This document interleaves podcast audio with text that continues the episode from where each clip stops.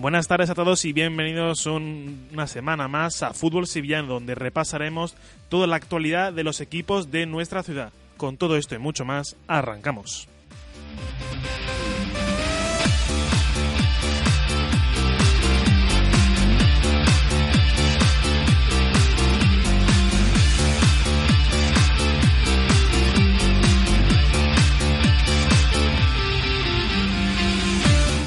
Como siempre, tendremos en esta mesa a Pablo Torreglosa, Muy buenas.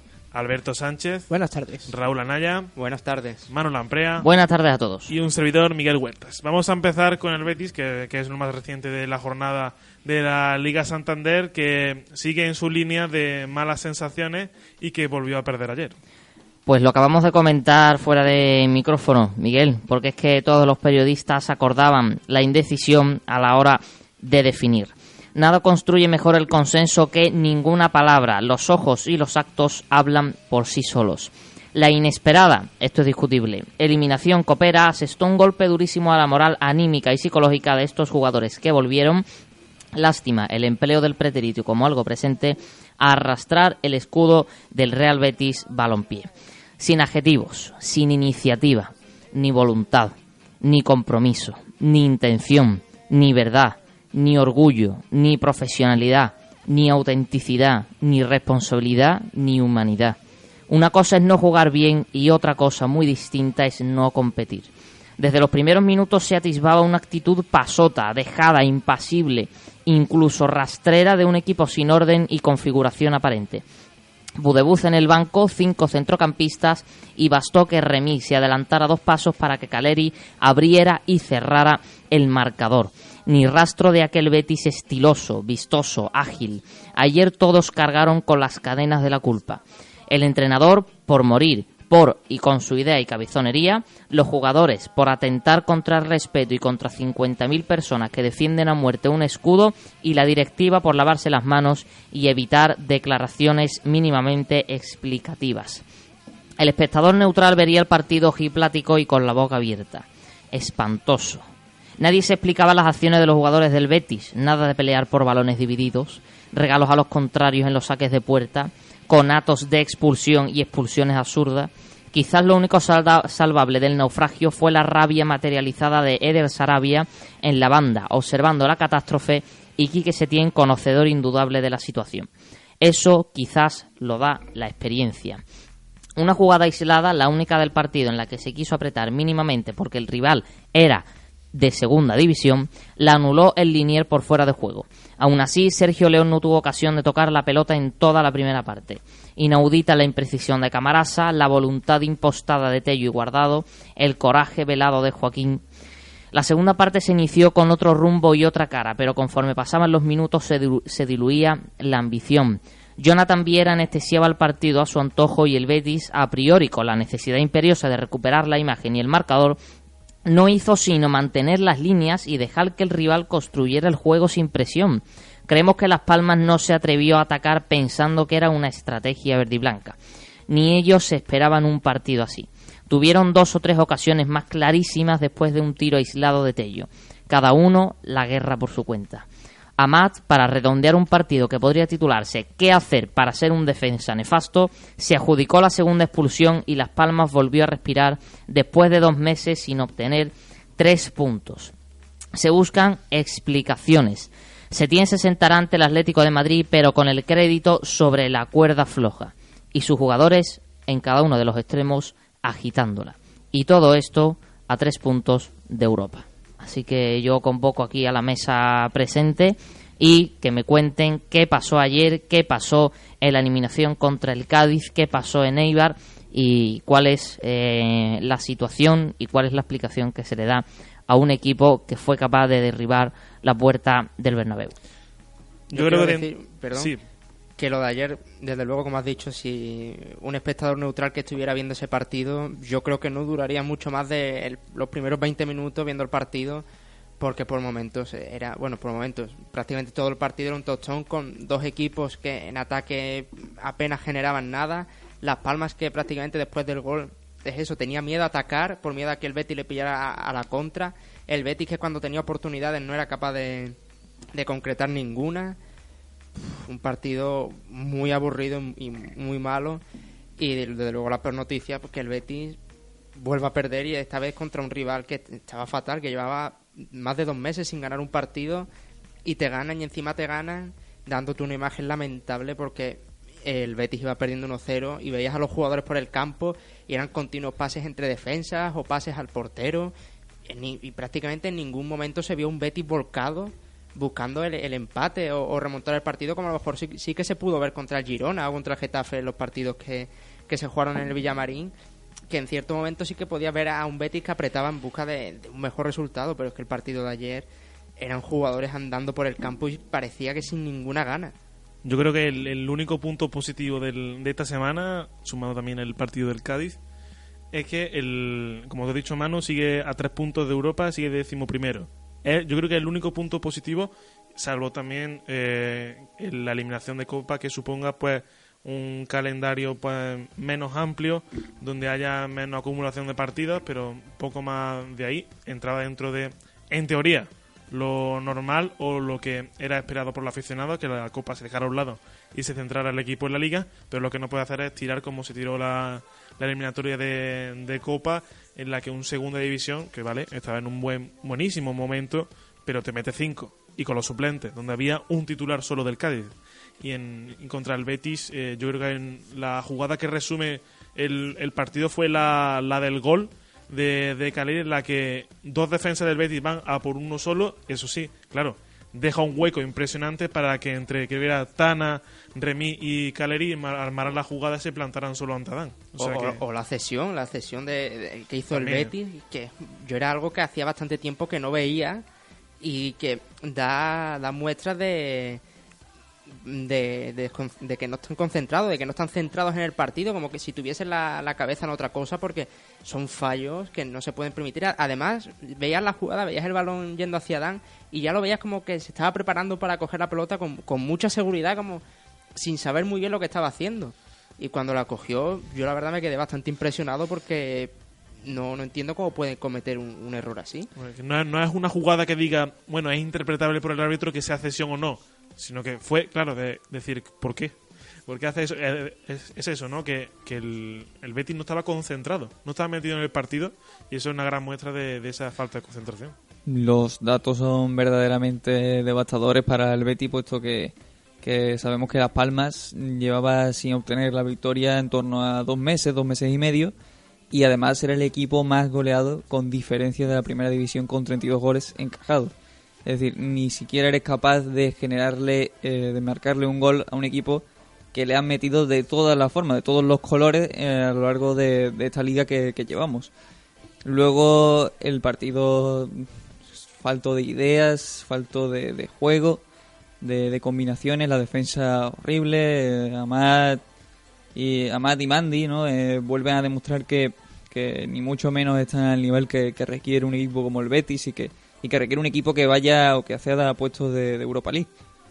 Em, luego, en cuanto a la Copa, cabe decir que hay otro, otro dato muy lamentable para, para el Betis, sobre todo, puesto que el Cádiz, como visitante, eh, casi nunca le había metido cinco goles a un equipo en, ningún, ninguna, en ninguna competición, salvo a equipos de la talla de, de Lutrera, de Lecija, eh, incluso de, del Parla.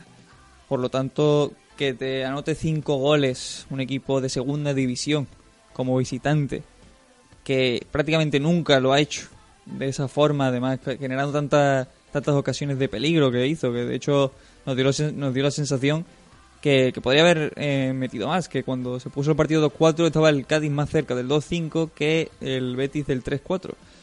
Por lo tanto, la, la situación ahora es de crisis total y lo único positivo es lo que ha comentado tanto Miguel como Manu, que se encuentre a tres puntos de Europa League debido a la igualdad que hay en esa zona de la clasificación y a ocho del descenso, por lo cual eh, todavía debe haber tranquilidad en el aficionado bético, pero por las sensaciones de los resultados, desde luego no, porque ya son ya es casi un mes que no gana el Betis desde esa victoria en Copa contra el Cádiz, por lo que debería preocuparse por resultados y sensaciones, aunque no por la por la clasificación. que el gran problema el gran problema que le estoy viendo al Betis es que los números que está teniendo en, Liga no reflejan lo que es la realidad. Sí, pues está a 8 puntos por encima del descenso y a 3 de Europa.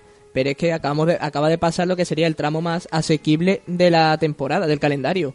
De los últimos 15 puntos disputados, solo ha sacado dos, los dos empates ante Girona y Getafe, que fueron a remolque.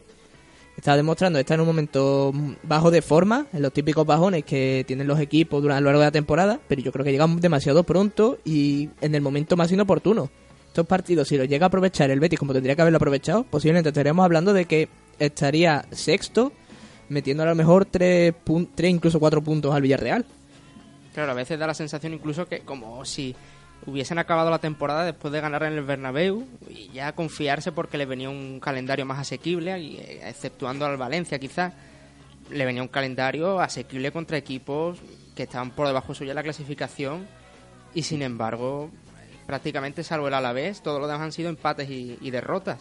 Y luego otra cosa que quiero decir, ha dicho Pablo que, que el Betis a un equipo como Las Palmas, el más goleado, no le hizo ningún gol. Yo la semana pasada decía aquí que yo esperaba un partido con muchos goles dados a las malas defensas de ambos equipos. Y desde luego no he podido estar más lejos de la realidad porque al final 1-0 y ese gol mm, más ayudado por el Betis que por una buena jugada de Las Palmas porque la defensa del Betis en el gol estuvo horrible y Adán quizá pudo hacer algo más. Antes de, seguir un poco con, el debate y antes de realizaros la, la, pregunta que todo el mundo se está haciendo eh, últimamente desde hace una semana hasta hoy, vamos a escuchar a ver qué se tiene, cuáles son sus explicaciones en, en, rueda de prensa y qué es lo que le ha pasado a sus jugadores para, para tener este bajón de forma.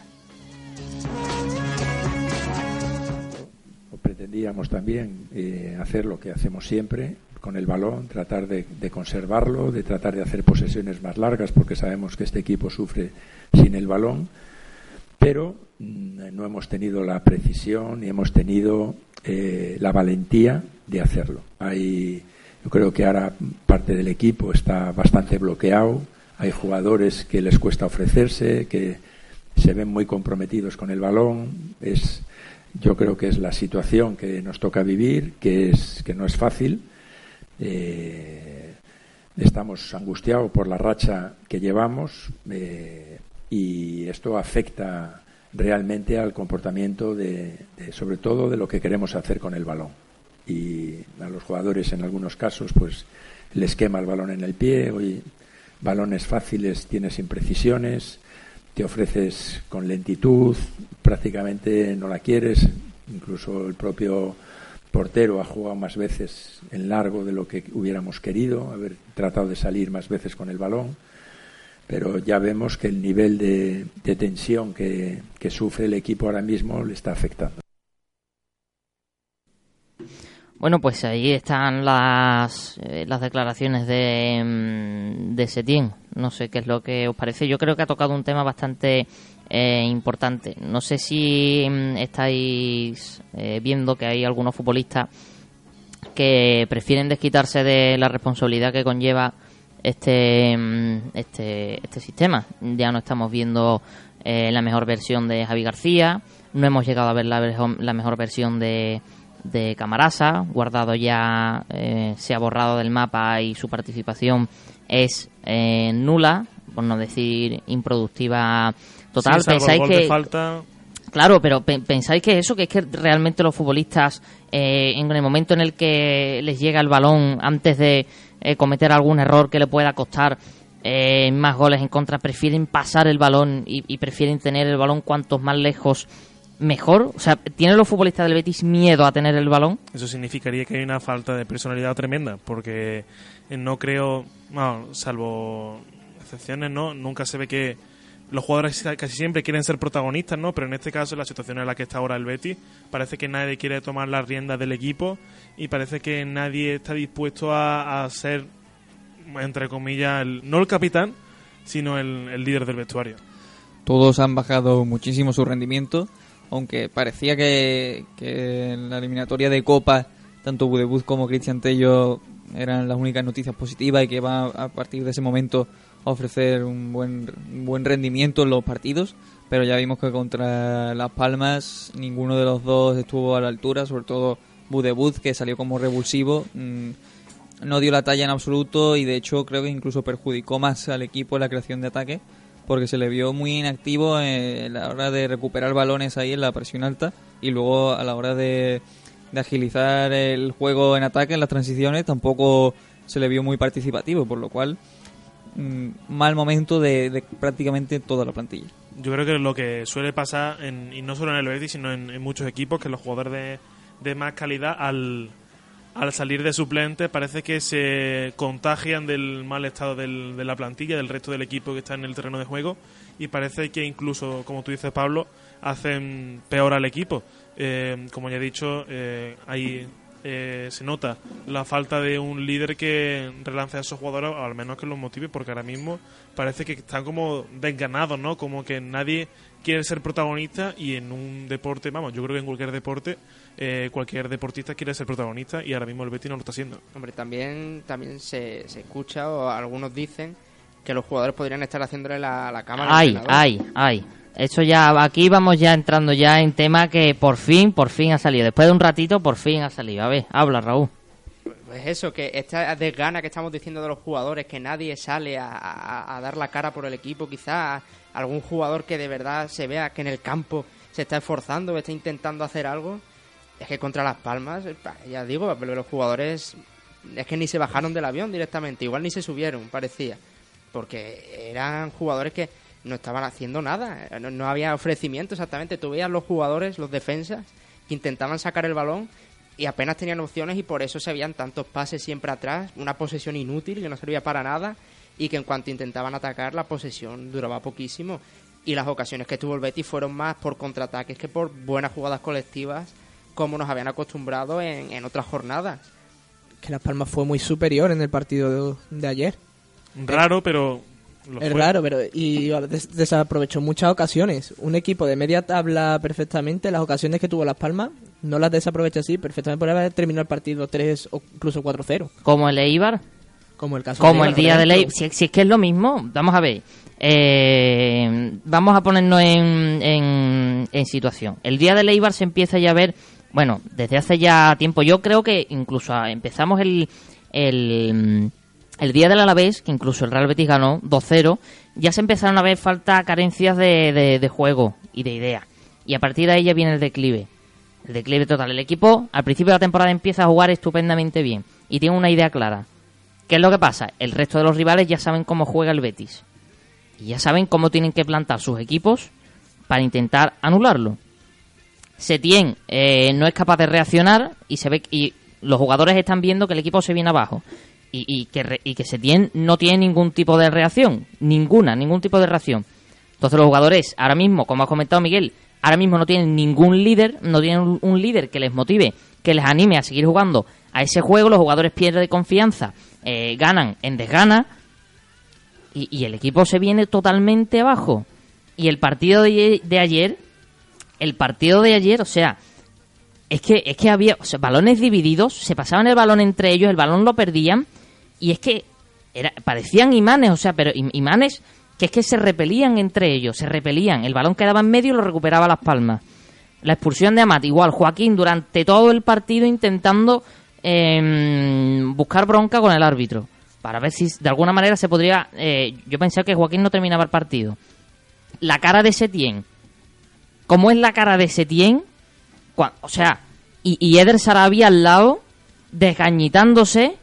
Y es que y, se tiene impasibilidad. Bueno, impasibilidad total no, es que no puede hacer absolutamente nada. No puede hacer absolutamente nada. Y, se, y Setién sabe lo que pasa y sabe lo que ocurre. Y el problema es hoy, por la mañana, llegar al entrenamiento y ver las caras. ¿Y qué pasa? ¿Qué pasa aquí? Sí, que tampoco puede decir que todo, que el equipo lo, lo ha hecho bien porque no es así. Pero claro, si tú ves que un una semana tras, tras otra se siguen repitiendo los mismos errores, ¿qué hacen durante la semana?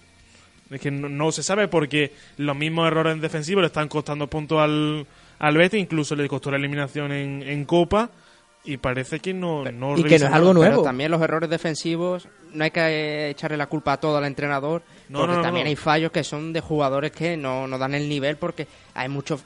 Yo lo, lo, lo veía ayer y cada vez que veo a un defensa del Betis que va a intentar hacer un despeje sin tener la posesión muy clara, es que yo temo que vaya a fallar y se vaya a plantar el delantero del equipo rival solo contra contra el portero, porque es algo que ha ocurrido ya muchas veces, de fallar en despejes o un saque de Adán o un pase de Adán. El tema del, que del saque lo- de Adán, una oportunidad a, Ram- a- a Remy. Remy. O sea, hay cinco futbolistas del Betis para recibir el balón, otros tantos de Las Palmas defendiendo y el uno que está, el único que está solo le manda el balón a ese. Y está a punto de meter un gol. El tema de la sesión. Escandaloso, pero es que escandaloso. Es que no es que sea. Pero ¿cuántas, cuántas sesiones se han visto en el mundo del fútbol últimamente? Pero si una este, partido, año, este partido, si en vez de fuera- ser contra Las Palmas, hace este mismo partido contra el Atlético este fin de semana, es que la goleada puede ser escandalosa porque el Atlético no perdona los errores de los rivales. Bueno, da esta imagen en un derby y, y la locura que se desata en Heliópolis es tremenda. Aunque gane 1-0 el, el Sevilla, daría igual. Porque la imagen Igual que que puede- ayer, si es que ayer fue 1-0. Si es que ayer fue 1-0. Ayer un, un equipito de Leibar para arriba. Es que en el momento en el que tiene tres, las tres las enchufa. Y es que, es que Las Palmas no se daba cuenta de lo que estaba pasando. Y Las Palmas no quiso atacar en ningún momento. O no quiso, porque estaba viendo que querían asegurar el resultado. Claro. Y luego el tema de la segunda parte. ¿Cuántos tiros a puerta en la segunda parte? El primero de Joaquín al palo. Ya está. Y ya está. ¿Y qué, qué más? ¿Qué más? Una jugada de Tello, un regate fuera, ot- otro de Sergio León. Cada uno, cada uno por su cuenta, cada uno a su bola. Guardado perdiendo balones uno detrás de otro, Budebus perdiendo balones uno detrás de otro, Camarasa perdiendo balones uno detrás de otro, Todo, todo. Javi García balones hacia atrás, hacia la defensa, Amat, que no es Beckenbauer, está claro que no es Beckenbauer, No, ni- ni pero ni tiene tres cuarto. tíos, tres tíos rodeados y, y no tiene ni idea de lo que hace la segunda amarilla, que es de párvulo. A, a mí me parece, mm, o sea, cama no, a mí me parece litera y supletoria de, de, de, de, de- de. Y es que no es algo nuevo para Setién, ya lo vimos el año pasado con Las Palmas. Está pasando exactamente lo mismo, los Pero- jugadores al final acaban jugando sin ganas. Claro, pero en, en versión express, ¿no? Si vimos que Las Palmas se empezó a desinflar a partir de febrero, marzo. Y también en Las Palmas quizás pudo ser porque ya el propio entrenador comunicó a los jugadores que se marchaba al final de temporada y quizás eso pudo influir algo también, pero es que aquí hasta donde nosotros sabemos Setién no ha dicho que se vaya a ir y sin embargo ya se está viendo esta situación. Yo solo quería apuntar dos cosas, claro, en, en resumen. eh, yo creo que lo- de lo mejor que fue el, el resultado de ayer, aparte de que el, Bet- el sigue a tres puntos de Europa, es el resultado porque, como habéis dicho vosotros, eh, se podría haber llevado cuatro tranquilamente si Las Palmas hubiera querido. Y lo que ha dicho Manu es que parecía que lo, lo hacían queriendo. Parecía que, que era lo que tú dices, ¿no? una cama, una litera, una supletoria, pero es que ¿Cómo se puede hacer queriendo eso? ¿Cómo siendo un jugador profesional se puede hacer eso? Yo, no sé, eh, el que esté dentro del vestuario podrá saberlo, pero es muy difícil, pero es lo que parece. Y, y el que, y los que más sufren esta situación al final son los aficionados, que no son los que están precisamente en el campo. Y sin embargo, los jugadores, pues, es que desde luego, un bético, es que es normal que estén muy enfadados porque ya no es perder o no perder, es que es dar una imagen tan lamentable contra un equipo como Las Palmas. Que a poco que hubiera hecho el Betis, yo creo que en un partido que podía ganar perfectamente. A poco a nada, a nada. Si es que Las Palmas es un equipo vulnerabilísimo atrás. En el momento en el que llegaban, un palo, un fuera de juego que, que no era, eh, en, en fin, que, que es un equipo mm, con una defensa que, que hace aguas por todos lados. Pero ya el propio día contra el Cádiz, eh, 15, 20 mil personas las que fueron al campo. En el minuto 80 había 6 mil. Y el problema es eso, que es que la afición se da cuenta y la afición ve lo que pasa. Y la afición del Betis, eh, pues está viendo que está ocurriendo algo que no es normal. Y lo que mm, vimos ayer de los futbolistas del Betis, lo vio todo el mundo. Todo el mundo. Todo el mundo vio lo que ocurrió ayer en el estadio de Gran Canaria. Vamos a escuchar también el siguiente audio de, de Quique Setién, analizando también el juego y ese estado de bloqueo mental que tienen sus futbolistas. pero principalmente yo, eh, sin quitarle méritos al- a la Unión Deportiva, eh, yo creo que eh, nosotros estamos viviendo una situación difícil, nos tiene bloqueados en muchas de las cosas que hemos hecho y hemos repetido muchas veces. Quizás sea normal, porque evidentemente hemos hecho un comienzo de liga eh, muy bueno, mm, por encima seguramente de las expectativas y eh, ahora que no somos capaces de sacar los puntos adelante, pues al equipo esto lo acusa, ¿no? Y es normal que haya frustración, que haya temor eh, a la hora de jugar y bueno, trataremos de superar esta situación, buscar, eh, tratar de encontrar la tranquilidad, al menos en las cosas que hacemos bien, y esperemos que cambie la racha. Bueno, esperemos que cambie la racha. Yo creo que recibir al Atlético es una oportunidad fantástica para cambiar para cambiar la racha. Una Yo creo que de un rival mejor, imposible. Un arma de doble filo, incluso, te diría. pero Porque puede ser que si se gana, eh, se olviden todos los problemas que han pasado hasta ahora, pero lo Como veo... ocurrió contra el Madrid en el Bernabéu. Efectivamente, lo veo muy crudo porque con la defensa que tiene el, el Real Betis, lo que está demostrando hasta ahora, y el rendimiento que en los últimos partidos, antes no, el Atlético Madrid estaba pues algo eh, desganado en, ataque, sin Griezmann en un estado eh, aceptable de forma, pero ahora que se ha puesto eh, a tono, eh, parece que el Atlético Madrid parece más peligroso que lo que era a principio de temporada y una- un arma muy peligrosa para el Betis, desde luego. Pero es suponiendo que el partido sea como a priori parece que, que puede ser, ¿no? Con un Betis teniendo la posesión y el Atlético esperando atrás, porque después del partido de, de ayer en Las Palmas es que ya me espero cualquier cosa. Suponiendo eso, con los problemas que tiene el Betis y lo cómodo que se siente un equipo como el Atlético saliendo al contraataque, es que el, el Atlético, ya digo, se puede encontrar con, con un montón de ocasiones clarísimas, encima ayudados por, también por propios errores de, de la defensa del Betis y ser un re- resultado escandaloso. Ahora, y, eso suponiendo que el Betis juega a intentar controlar el partido, no como ayer, que es que ayer en ningún momento se veía la intención de que los jugadores del Betis quisieran tener el control del partido, tener la posesión, buscar sus ocasiones con paciencia, sino que ayer era, ya lo digo, las ocasiones fueron prácticamente con contraataques. En definitiva, creo que el Betis, tanto en el partido contra el Eibar como en el de Las Palmas, era el que parecía que se encontraba en esa situación de descenso o bien en la zona baja de la clasificación que los otros equipos. Es que yo creo que no se puede explicar, ya la, ya la ha dicho Manu, es que cómo se puede explicar que parezca que un jugador profesional no lo es, no lo demuestre. Yo creo que eso dice mucho, mucho de los jugadores de la plantilla del Real Betis, que parece que no quieren ganar. Raro, pero lo parece. Y bueno, con esto parece que terminamos el Real Betis. Después de la pausa pasaremos al Betis Deportivo y todo lo referente al Sevilla.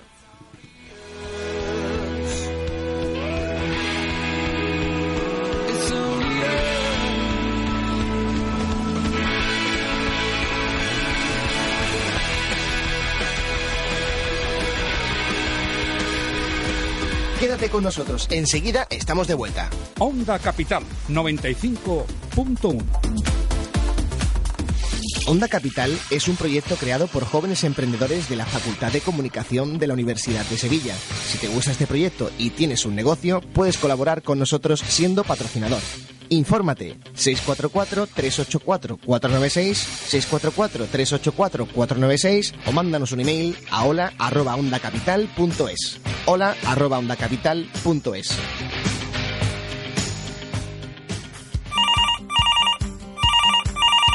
Peluquería Canina Reyes, dígame. Buenas tardes, quería saber de vosotros, es que un amigo me lo ha recomendado. Pues somos un centro profesional especialista en perros y gatos. Ofrecemos todas las técnicas de corte y solo usamos productos de primeras marcas. Ah, qué bien, pero para algunas razas en concreto. No, no, para todo tipo de razas y de pelo. Genial, también me comentó algo de unas ofertas mensuales. Pues sí, tenemos bonos de mantenimiento desde 10 euros al mes. Pues estoy súper interesado, ¿dónde estáis? Peluquería Canina Reyes. Estamos en Pino Montano, en la calle Agricultores número 2. Llámanos al 601 12 70 84. Nos avalan más de mil clientes. Te esperamos. Muchos sueños empiezan con una idea. Y en AGM Construcción en Reyes somos capaces de darles forma y hacerlas realidad. AGM Construcciones Reyes. Electricidad, aluminio, cocinas, baños, azoteas y pisos completos. Te atendemos en la calle Llerena número 3, cerca de Pío 12, o el teléfono 657 75 91 33. 657 75 91 33. Profesionalidad, seriedad y rapidez al alcance de tus manos. ¿Aún no tienes la página web de tu negocio? Desde tan solo 100 euros podrás tenerla, sin mensualidades. Pagas una vez y te olvidas. Además, también potenciamos la marca de tu proyecto en redes sociales. Cuéntanos tu idea a contacto arroba yo también quiero.com. Contacto arroba yo también quiero.com. Porque sabemos que tú también quieres unirte a la red. Montolivo Italian Grill te da la oportunidad de sentir los mejores sabores de Italia sin coger el avión. Una manera muy distinta, moderna y elegante, donde podrás celebrar tus reuniones familiares, de negocios e incluso celebraciones especiales. Contamos con una deliciosa cocina mediterránea y no te puedes perder nuestros menús completos. Estamos en la calle Santo Domingo de la Calzada, número 13, a la espalda del Hotel Los Lebreros. Haz tu reserva en el 954 53 17 10. 954 53 17 10. Montolivo Italian Grill, un'esperienza assolutamente straordinaria. Este mundo nos ha dado miles de años de su vida, y todo ello sin pedir nada a cambio. Ahora, nuestro planeta tiene sed, se seca, se calienta, y tú, además de verlo, ¿qué estás haciendo? No llores, tus lágrimas no son suficiente. Pero entre todos podemos hacer algo más. Podemos hacer un uso responsable del agua de nuestro mundo, porque todos contamos, porque cada gota cuenta. Recomendación de Onda Capital para el cuidado del medio ambiente.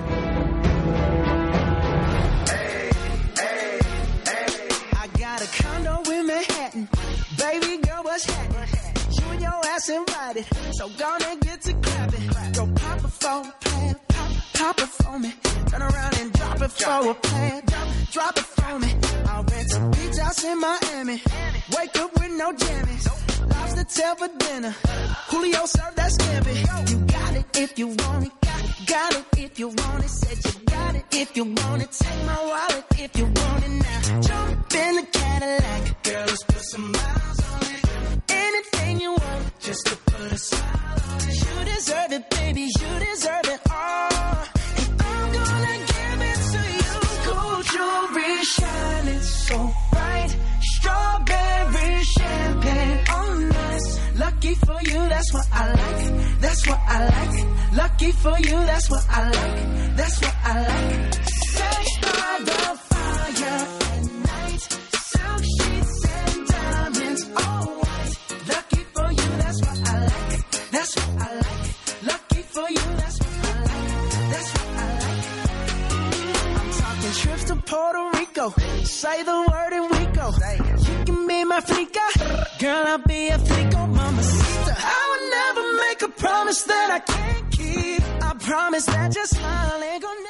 Volvemos tras la pausa, estamos hablando de la derrota del pasado domingo del Real Betis frente a Las Palmas, la dejamos a un lado porque podríamos estar ah, hasta mañana hablando de, los detalles de, de ese partido y pasamos ahora al, al Betis Deportivo que cosechó un empate en, la última jornada de Segunda B. Exactamente, un empate sin goles en la ciudad deportiva Luis del Sol entre el Betis Deportivo y el Real Murcia. Un partido que comenzaba con ambos equipos presionando la salida del balón del rival, lo que propiciaba errores en ambos bandos, pero sin llegar a generarse ninguna ocasión de mucho peligro. El Murcia, sin embargo, con el paso de los minutos se replegó un poco, le dio el control del partido al Betis Deportivo, que comenzó a sentirse más cómodo y a controlar el, partido claramente, pero no, no terminaba de, generar ninguna ocasión muy muy clara. Al filo del, del descanso ya el Murcia volvió al ataque y sí que tuvieron algunas ocasiones de peligro buscando eh, adelantarse justo antes de irse al vestuario, pero no tuvieron fortuna y el partido se marchaba al descanso con 0 a 0. A la vuelta la tónica, muy similar a como había empezado el partido, ambos equipos tratando de hacerse con el control de la pelota y hubo una jugada clave que podría haber mm, cambiado el partido totalmente o el resultado y es que en un tiro de Hinojosa del jugador del Betis Deportivo el balón lo repolía con las manos el zaguero murciano Alex Ortiz lo que suponía penalti y expulsión de este mismo defensa. Pero sin embargo Loren desaprovechó la pena máxima ya que el, el disparo lo paraba el portero eh, rebotaba en el palo y se marchaba fuera y el Betis ya con uno más se lanzaba también al ataque a buscar los tres puntos. Eso sí el Murcia a la contra y ayudado de algunos errores defensivos del Betis Deportivo tenía también sus oportunidades, pero sin embargo hubo reparte de puntos y sin goles. El Betis Deportivo de esta forma ahora mismo tiene 19 puntos y está colocado en la decimosexta posición de la, del grupo 4 de la segunda división B, dos puntos por encima del descenso. Parece no, no haber podido continuar esa racha que empezó con la última victoria contra el Cartagena, estaba contra otro equipo murciano, pero no pudo ser continuar eh, esa racha, alejarse cuanto más del descenso. Y bueno, del Betis Fémina llegaba lo que dijimos del último partido, de los últimos partidos en esa eh, parte del calendario rocosa, difícil, y cayó goleado en Barcelona. Claro, no, no pudo dar la sorpresa ante una de los dos líderes, una de las dos candidatas a, a la Liga Iberdrola ante el Barcelona y cayó por un contundente 6 a 1. Es la cuarta derrota consecutiva del equipo de María Pri, que ahora pues ya se le viene un calendario quizá más asequible para intentar remontar el vuelo. Y el partido ya comenzó muy cuesta arriba para las béticas, ya que en el minuto 4 un error defensivo de, del Betis Féminas adelantó al Barça, ya que se puso 1-0, y prácticamente con dominio culé en todo el partido, en el minuto 20 ya puso el 2-0 y el Betis no, no ofreció ningún tipo de respuesta mal, mal la defensa del Betis de nuevo, que eh, generaba el 3 a 0 de, del Barça, un gol de Bárbara, que prácticamente unos minutos después hacía el cuarto gol antes del descanso. Ya a la vuelta de, los vestuarios, el Barça seguía dominando el partido, hizo los dos últimos goles, poniendo el 6 a 0, y ya con el 6 a 0 el Barça bajó revoluciones, el Betis pudo atacar y tener sus ocasiones, y fue Andrea Roldán la autora del único gol bético, del gol del honor. Resultado final de 6 a 1 y ahora mismo el Betis Féminas que está en undécima posición con 12 puntos, aún con margen por encima de, de las posiciones de descenso, las posiciones peligrosas, pero sí que se ha alejado de las posiciones cabeceras. Y recordemos que el, próximo partido del, del, Real Betis Femenina contra un rival eh, directo, más o menos de, de su liga, contra el, Madrid, y esperemos que, que se haya pasado ya esa parte difícil del calendario y que pueda resurgir. eh, Está empatado a punto, de hecho, con el Madrid femenino. O un duelo totalmente directo por la salvación en, la Liga Iberdrola. Ya dejando a un, a un, lado el Betis, pasamos al Sevilla, que cosechó una nueva victoria en casa en Sánchez Pizjuán frente al Deportivo. Otra victoria que suma el Sevilla en casa y que una victoria bastante cómoda, la verdad, en un partido que dominó desde principio a fin, salvo algunos momentos. El partido fue bastante cómodo para el conjunto hispalense. Un nuevo partido en el que volvió a jugar el centro del campo que logró la remontada contra el Liverpool que ya suma ya el tercer partido, contando del, Liverpool, el tercer partido consecutivo que juegan. Y aunque a pesar del dominio, las ocasiones no fueron muy aprovechadas, destacando entre otras las de Franco Vázquez, Nolito o Escudero. Tuvo que esperar el Sevilla hasta el minuto 45 para que, gracias a una gran jugada de Ben en el área, pudiera adelantarse en el marcador, justo al filo del descanso. Ya en la segunda mitad comenzó el Deportivo presionando arriba y buscando el gol del empate, pero que no llegó. Y no fue hasta el 78 cuando Crondelli, que sustituyó a Franco Vázquez, logró el 2-0 definitivo con un golpe desde fuera del área que no pudo detener Duen. Esto comentaba el danés al final del encuentro. Sí, bueno, ahora cogemos el patiro a patiro y, eh, no era nuestro mejor patiro hoy, pero, pero ganamos eh, y, estamos contentos. Sí, que no sé, que no marco mucho goles, pero estoy, estoy feliz. Antes que salió ha dicho que cuando marca, bien, ven amigo. Ya en el descuento el Deportivo logró tuvo algunas ocasiones a partir de cornes para lograr eh, un gol que maquillara un poco el resultado, pero que no fue posible.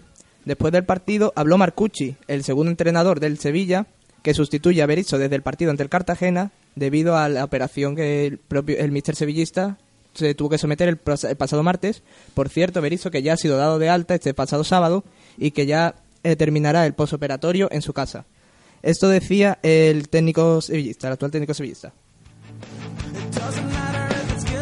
El objetivo era, era ganar, por supuesto, pero también a nuestra manera. Y yo creo que lo hemos conseguido a nuestra manera. Y eso para nosotros es eh, sumamente importante. Yo creo que sí, yo creo que a partir de que se destrabó el partido con el primer gol empezamos a, tranquilizarnos y, las cosas fueron más fluidas de eh, como realmente lo esperábamos. Sí, yo creo que fue, que fue clave, por eso el segundo tiempo creo que sufrimos mucho menos las contras, estuvimos muy bien parados y lo podríamos haber terminado inclusive antes. Sí, gracias a Dios está, estará en su casa sufriendo.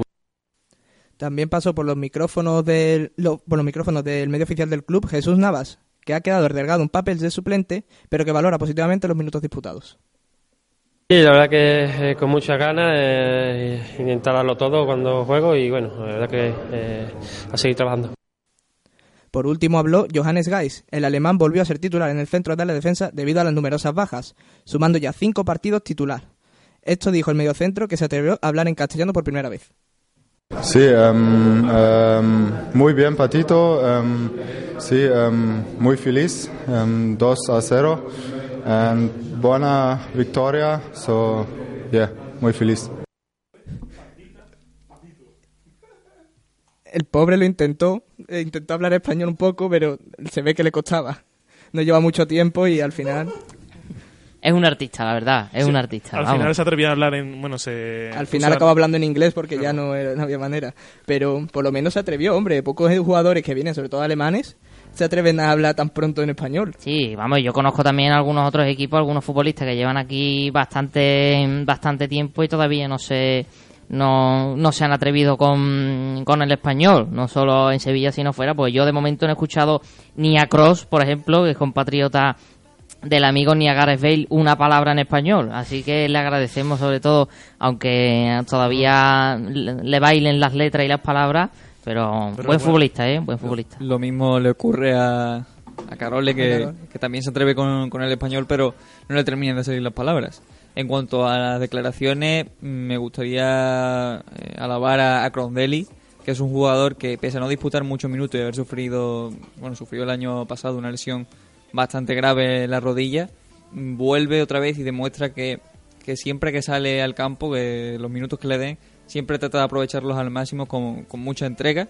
Y en esta ocasión se ha visto materializada en forma de gol, de, de un buen gol porque al fin y al cabo eh, en la frontal ahí le pega con, con todas sus ganas, es cierto que le ayuda un poco el portero Rubén, pero gol merecido y, y bravo por él. A mí me gustó el detalle que tuvo Sergio Rico como premonitorio que le dijo al salir, cuando iba a salir ya a entrar, a entrar al campo le dijo cuando marques eh, ven a celebrarlo conmigo y efectivamente Crondelli marcó y se fue corriendo al banquillo a abrazarse con Sergio Rico. Yo de Crondelli, es decir, que ya no- por las lesiones, por la edad, un poco todo, ¿no? No está para ser titular en este Sevilla, pero sí que es verdad que ayer saliendo del banquillo, quizá en un momento en el que el Deportivo ya había metido más, más delanteros y estaba lanzando al ataque, entró Crondelli y le dio cierta pausa al juego, controló un poco el partido para que no se alocara y la verdad es que lo hizo muy bien, tanto recuperando como manteniendo la posesión, dando buenos pases y generando juego. Y oye, pues tuvo la recompensa del gol, pero a, a mí ayer Crondelli me gustó bastante. Es un jugador que se implica mucho en el, en el equipo, a pesar de que ya asume que el papel de suplente, sobre todo después de su lesión de rodilla, pero que se implique siempre da el máximo cuando sale y hay que al final eso acaba siendo positivo para la, la afición, al final acaba valorando bien. Y el Sevilla de Berizzo, que ya ha superado al Sevilla de San Paoli de la temporada pasada con 28 puntos por los 27 que a estas alturas tenía el equipo sevillista eh, de San Paoli. Y jugando ya, habiendo jugado ya contra Atlético de Madrid, Valencia, eh, Mestalla, el Barcelona en el Camp Nou, en fin, que el único partido así reseñable o más complicado es el que el próximo, ¿no? Que contra el Real Madrid en el Santiago Bernabéu.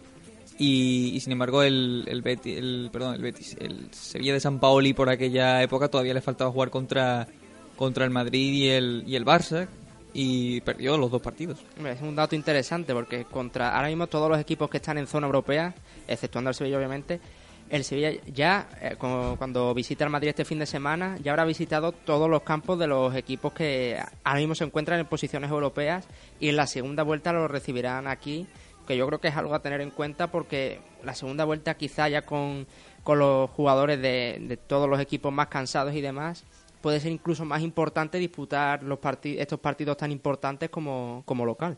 A de que está siendo muy criticado Berizzo por su forma de jugar, que el equipo no termina de jugar como debería jugar, al final eh, las, sensaciones no son buenas, pero al final los resultados están ahí, se está- están llegando y eso es muy positivo el hecho de ya haberse quitado a todos los las visitas gordas que podría tener esta temporada cuando se quite este fin de semana la del Real Madrid y el hecho de recibirlos en casa, en casa que en toda, lleva ya más de un año sin perder. Es que también hay que valorar eso, lleva más de un año sin perder, en- tanto en Liga como en Champions como en Copa. el último impedimento será el del Levante en la jornada posterior a la del Real Madrid y será el último partido que el Sevilla tendrá que afrontar para consolidarse o para obtener ese título ficticio de, de que de invicto en casa En un año. en el año 2017 Con esta victoria, el Sevilla se mantiene quinto, empatado a puntos con el Real Madrid, que es cuarto clasificado, al que ya, ya hemos dicho que visita este fin de semana. Por lo tanto, tenemos un duelo en la cumbre, por así decirlo, para las aspiraciones. Y, se, y a solo tres puntos del segundo clasificado, con la derrota del Valencia este fin de semana ante el Getafe, y aumentando a siete la distancia con el Villarreal. que dentro de lo que cabe, con los resultados que se han dado en la parte en la parte de arriba de la clasificación, la victoria contra el Depor una victoria más que positiva, teniendo en cuenta que han tropezado tanto Real Madrid como Fútbol Barcelona como Valencia también. Así que una buena victoria más que positiva dentro de, esta jornada. Y noticias muy, bueno, eh, más bien rendimientos muy positivos que nos dejó el partido fueron el de Nolito y Ben que continúa con su racha goleadora, ya son 13 goles en 17 partidos y a esperar que continúe así. Desde luego Ben Yedder nunca, no es un jugador muy atractivo, no, tiene, no es muy estético, pero siempre tiene ese olfato que, que caracteriza a los delanteros de su nivel y en cuanto a Nolito parece que ya estamos viendo algo de no de tanto de desborde, sino más bien de implicación en el juego. ¿Crees que Ya son dos asistencias, dos asistencias que logró en el pasado partido. ¿Crees que este partido de Nolito puede ser el primer paso para que dé un rendimiento eh, más positivo y más rentable para el Sevilla? Bueno, quizás ya mm, esté en una línea ascendente de, de rendimiento, pero también puede que nos tengamos que acostumbrar a un nuevo prototipo de Nolito, ¿no? Por así llamarlo. En lugar de ese Nolito con tanto desborde que tiraba por la banda del Celta, quizás tengamos que ver un Nolito más de interior, que, que sea más asistente en lugar de goleador. Entre otras noticias, destacar la convocatoria para el partido ante el Maribor de este miércoles, en la que destacan el regreso de Kiaer y la baja de Ensonsi, que vuelve a quedarse fuera de una convocatoria en un partido tan importante como es el de este miércoles. ¿Creéis que volverá a tener minutos hasta el mercado de invierno o que ya no volverá a jugar hasta entonces y se le buscará una salida? Está complicado, porque ya creo que lo comentamos la semana pasada que es complicado que un equipo Champions, eh, con el presupuesto para traerse a, a que recordamos la cláusula de 40 millones, que ya lo intentó la Juve, que lo reemplazó esa, esa plaza, pero que ya en enero pues prácticamente todas las plantillas de los grandes de Europa están más que cerradas y no sé si algún equipo de los de segunda categoría, vamos a decirlo así, entre los que no están incluidos Bayern, Real Madrid, Juve, eh, puede hacerse cargo de, de esa cláusula en, en enero, pero no creo. Yo creo que los clubes esperarán a. Se habla de equipos de media tabla inglesa, tipo Everton, que podrían estar interesados en su contratación.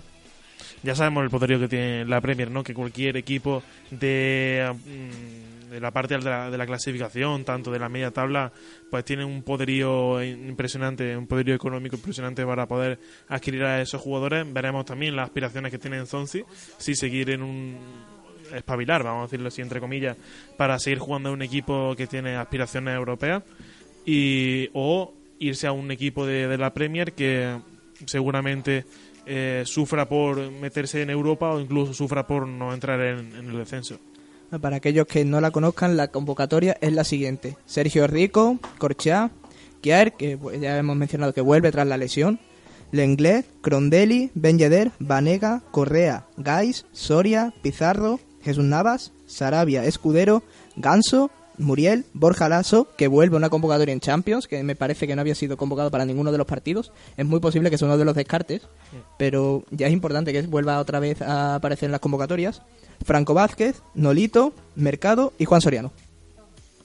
Sí, bueno, la lista no es definitiva. Es cierto que va a haber tres descartes, posiblemente Juan Soriano, Borja Lasso y Ganso, ¿no? Porque no ninguno de los tres mm, han disputado muchos minutos con el primer equipo en los últimos partidos. De hecho, bueno, Juan Soriano ni siquiera ha debutado. Pero serán los descartes más probables. mm, Y lo que preocupa bastante ya es la nueva ausencia de Ensonsi en la convocatoria, porque en un principio pensábamos que era una decisión técnica más, que no iba que no pasaba más de una simple discusión en el descanso en el partido frente al Liverpool, pero vemos que, que es un escarmiento bien grande el que está dando, eh, el que trata de darle Bericho y Marcucci a Ensonsi para que, que- recapacite, para que reaccione. Y, y no sabemos, el futuro es muy incierto con Ensonsi. En enero no se va a marchar porque es un jugador de primer nivel y posiblemente equipos Champions lo quieran y el Sevilla quiera también venderlo por su cláusula o por un precio cercano a ella y veremos qué pasa. Desde luego, en po- no, no regresará, no retornará a ese nivel tan bueno que alcanzó con San Pauli, puesto que, que vemos que ni siquiera él tiene intención de hacerlo y se marchará muy posiblemente en verano. O sea que mm, descartáis drásticamente que Enson si no vaya a salir en invierno, ¿no? Está, mm, vamos, yo más que nada eh, debería el jugador ser eh, el único en, decidir qué quiere para él y qué quiere para su futuro. Sí que hay un mundial a la vista y ya ha aparecido en algunas convocatorias de, de, de Deschamps. Entonces, todo va a depender de si él tiene esas aspiraciones de llegar a un mundial a través de un gran equipo como es el Sevilla, un equipo eh, europeo, un equipo Champions, o si prefiere mantenerse oculto, mantenerse en la sombra y que otros futbolistas pues ocupen ocupen su posición a la hora de disputar el, el máximo torneo continental. Así que yo creo que debería eh, planteárselo sobre todo y, e intentar pues enderezar un poco las relaciones tanto con Bericho como con, con el vestuario. Y entonces se tiene que dar cuenta que ahora mismo realmente el único perjudicado es él. Ahí está, eso sí es verdad. Desde que, desde que estos partidos que no ha estado jugando, contra el Liverpool, que lo cambiaron ahí en el descanso, se empató. Contra el Villarreal, que no jugó, se acabó remontando el partido y se ganó. Contra el Deportivo también sin él se ha ganado y jugando mejor que, que, jorna- que jornadas atrás. Es decir, que estamos viendo que desde luego este Enzonzi no es ni mucho menos imprescindible, porque este el nivel que está dando este año era muy bajo comparado con lo que sabemos que puede dar. Y desde luego, si su aportación al equipo va a ser la que estaba haciendo y encima va a crear conflictos en el vestuario, yo desde luego prefiero mantenerlo apartado. que si no va a aportar nada, también depende de lo que ha dicho Manu, ¿no? de las aspiraciones que tenga en Zonzi, porque si prefiere tener protagonismo en equipo que no va a tener aspiraciones casi europeas, o que le va a costar bastante entrar a Europa League, como se ha mencionado el Everton, eh, o para no bajar, pues es su decisión, pero yo creo que no puede estar en, en mejor sitio que, que en el Sevilla. Antes de nada, para terminar con el primer equipo, destacar que la semana pasada se hizo oficial el fichaje de Guillermo Arana, del que tanto se estaba hablando, de que ya mostró su, su contento en, en las redes sociales y que se y señaló que era un sueño realizado jugar en el Sevilla. Así que le deseamos todo lo mejor para su futuro en, en el Sevilla y que por favor no se le hagan comparaciones, que las comparaciones siempre son odiosas. Pasamos ahora al, al Sevilla Atlético que, sorpresa, sigue sin ganar. El conjunto filial sevillista volvió a empatar en la ciudad deportiva José Ramón Cisneros en un igualadísimo encuentro frente al Lugo, uno de los equipos punteros de la segunda división, por 1-1. Los de Tevenet se adelantaron en el marcador en la primera parte tras una buena asistencia de Felipe Carballo a Olavide, que no pudo batir a Juan Carlos, aunque en el rechace estuvo Carlos Fernández atento para empujarla, eso sí, en posición antirreglamentaria, que no vieron los árbitros. El partido se fue al descanso con 1 a 0 y con sensaciones positivas para los hispalenses, pero en la segunda mitad los lucenses salieron con otra cara y lograron empatar por mediación de Bernardo, que aprovechó el buen despeje de Soriano.